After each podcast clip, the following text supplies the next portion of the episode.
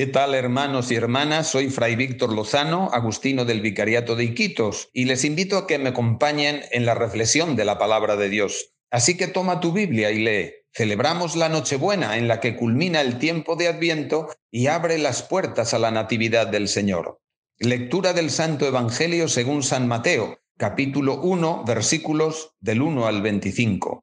Genealogía de Jesucristo, hijo de David, hijo de Abraham. Abraham engendró a Isaac, Isaac a Jacob, Jacob a Judá y a sus hermanos. Judá engendró de Tamar a Fares y a Zará. Fares a Esrón, Esrón a Aram, Arán a Minadab, Aminadab a Nasón, Nasón a Salmón. Salmón engendró de Rahab a Booz, Booz engendró de Ruth a Obed.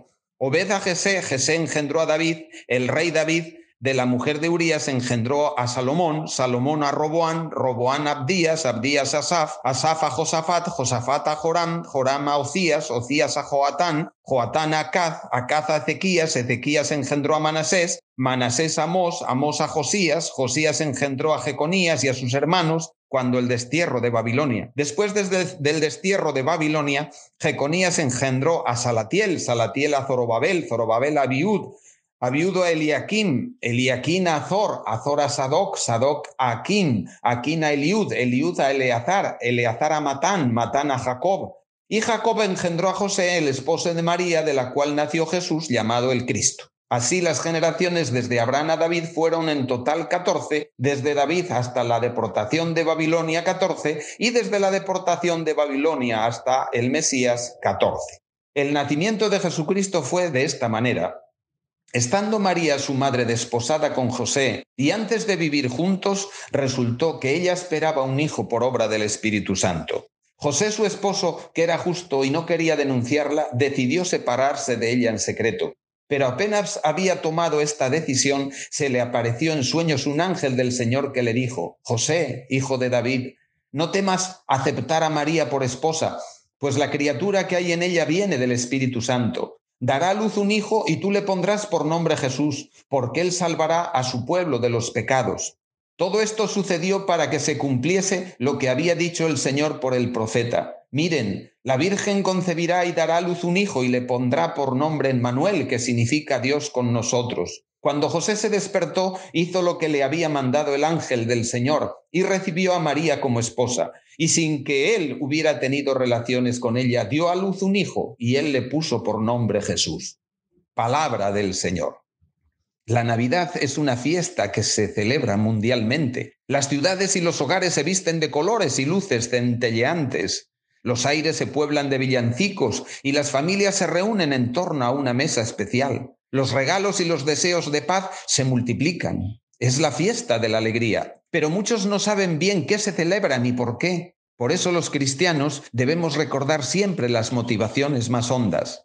El nacimiento del Mesías debe celebrarse desde una perspectiva de fe, para que en medio de la exuberancia, de colores, sabores y sonidos no se nos escape lo más central, lo más valioso. La buena noticia de la encarnación del Hijo de Dios en la raza humana tuvo una finalidad concreta, no vino a pasear. La finalidad fue la liberación de nuestros pecados, la salvación humana.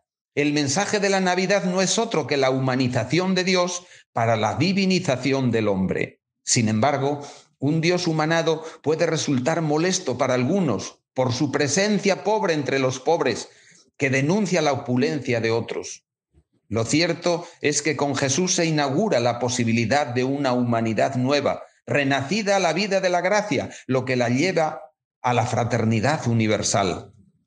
También apunta a perder el miedo a ese Dios todopoderoso y lejano, porque se nos acerca en la ternura y en la debilidad de un niño, y que no viene solo de visita, sino para quedarse con nosotros. Él es el Emmanuel, el Dios con nosotros. Todas las religiones son un esfuerzo del hombre por querer llegar a Dios, por religarnos con Dios, lo cual las convierte en algo casi imposible. Solamente el cristianismo sigue el sendero opuesto.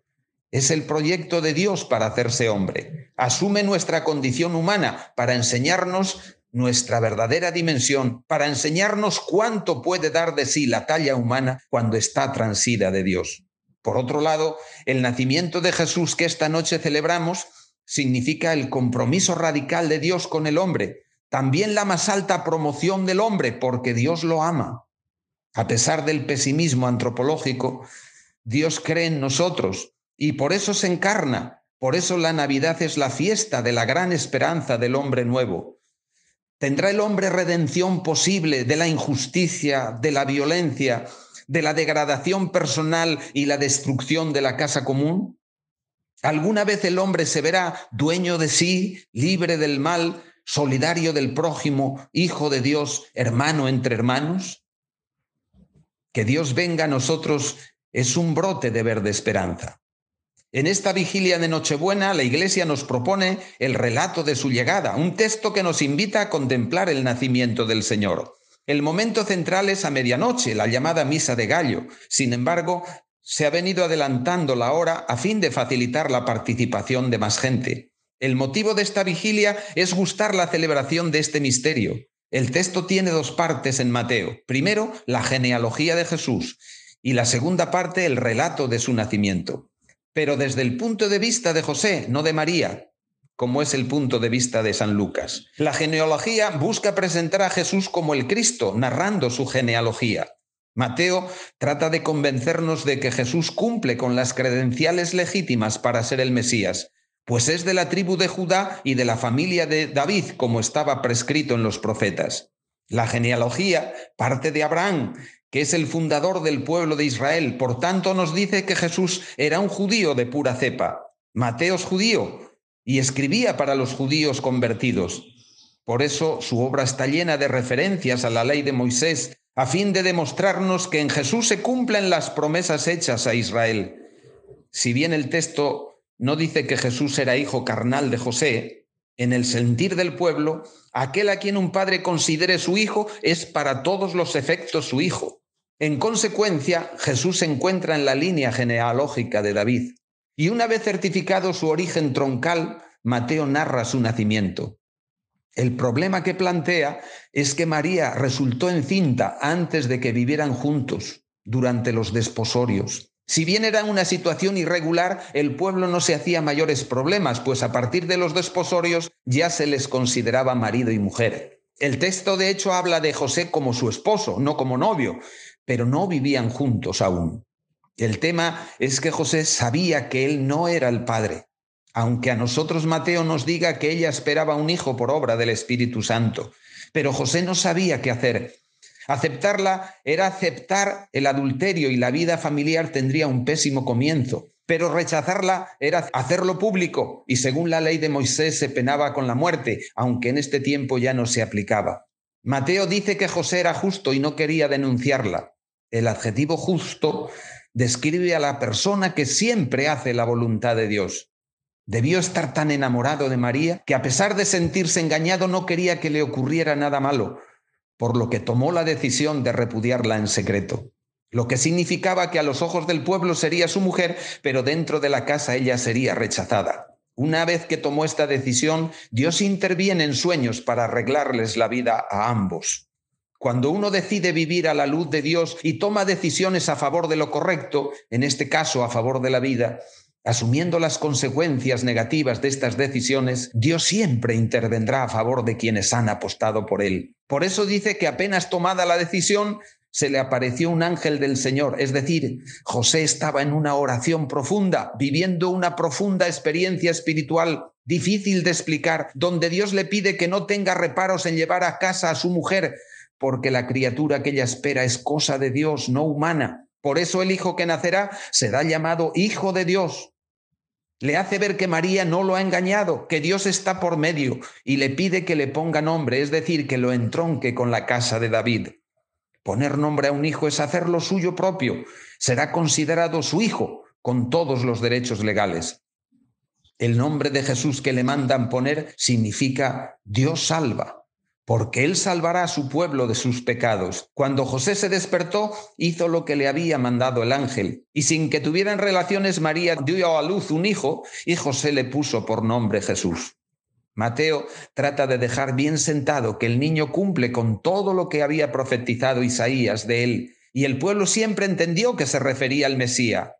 He aquí que una virgen concebirá y dará a luz un hijo Cuando eso suceda, es señal de que ha nacido el Salvador del mundo, el Emmanuel. Emmanuel y Jesús son nombres equivalentes. Si Jesús nos salva, es que está con nosotros. Y si está con nosotros, es porque vino para salvarnos. Hermanos, en esta noche santa celebramos el nacimiento de Jesús, la venida de aquel que vino a transformar al mundo para llevarlo de nuevo a Dios. Celebramos al Emmanuel, verdadero hombre, sin dejar de ser verdadero Dios.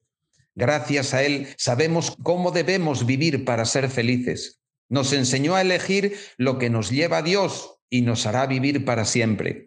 El nacimiento de Jesús tuvo su tiempo hace más de dos mil años y tuvo su lugar, Belén, pero el acontecimiento de la liberación de todos y cada uno de los hombres se prolonga en todos los lugares y en todos los tiempos. Dios nace de nuevo en cada hombre que reconoce que Cristo es el Salvador. Cada vez que un hombre responde positivamente a las exigencias del plan de Dios en su vida, Cristo se nos manifiesta a través de los acontecimientos ordinarios de la vida. Por eso nada es intrascendente. Detrás de cada suceso está Cristo interpelándonos y esperando nuestra respuesta. Por eso la Navidad es una fiesta de honda alegría para quienes tienen fe. Celebrar los hechos salvadores de Dios es hacernos presentes aquí, es hacerlos presentes aquí y ahora para el creyente. Pidamos entonces que en esta Navidad el Señor nos dé fuerza, la fuerza necesaria para que en este mundo roto todos vivamos con dignidad a fin de que acontezca la verdadera paz que el mundo necesita. Feliz Nochebuena, feliz Navidad para todos.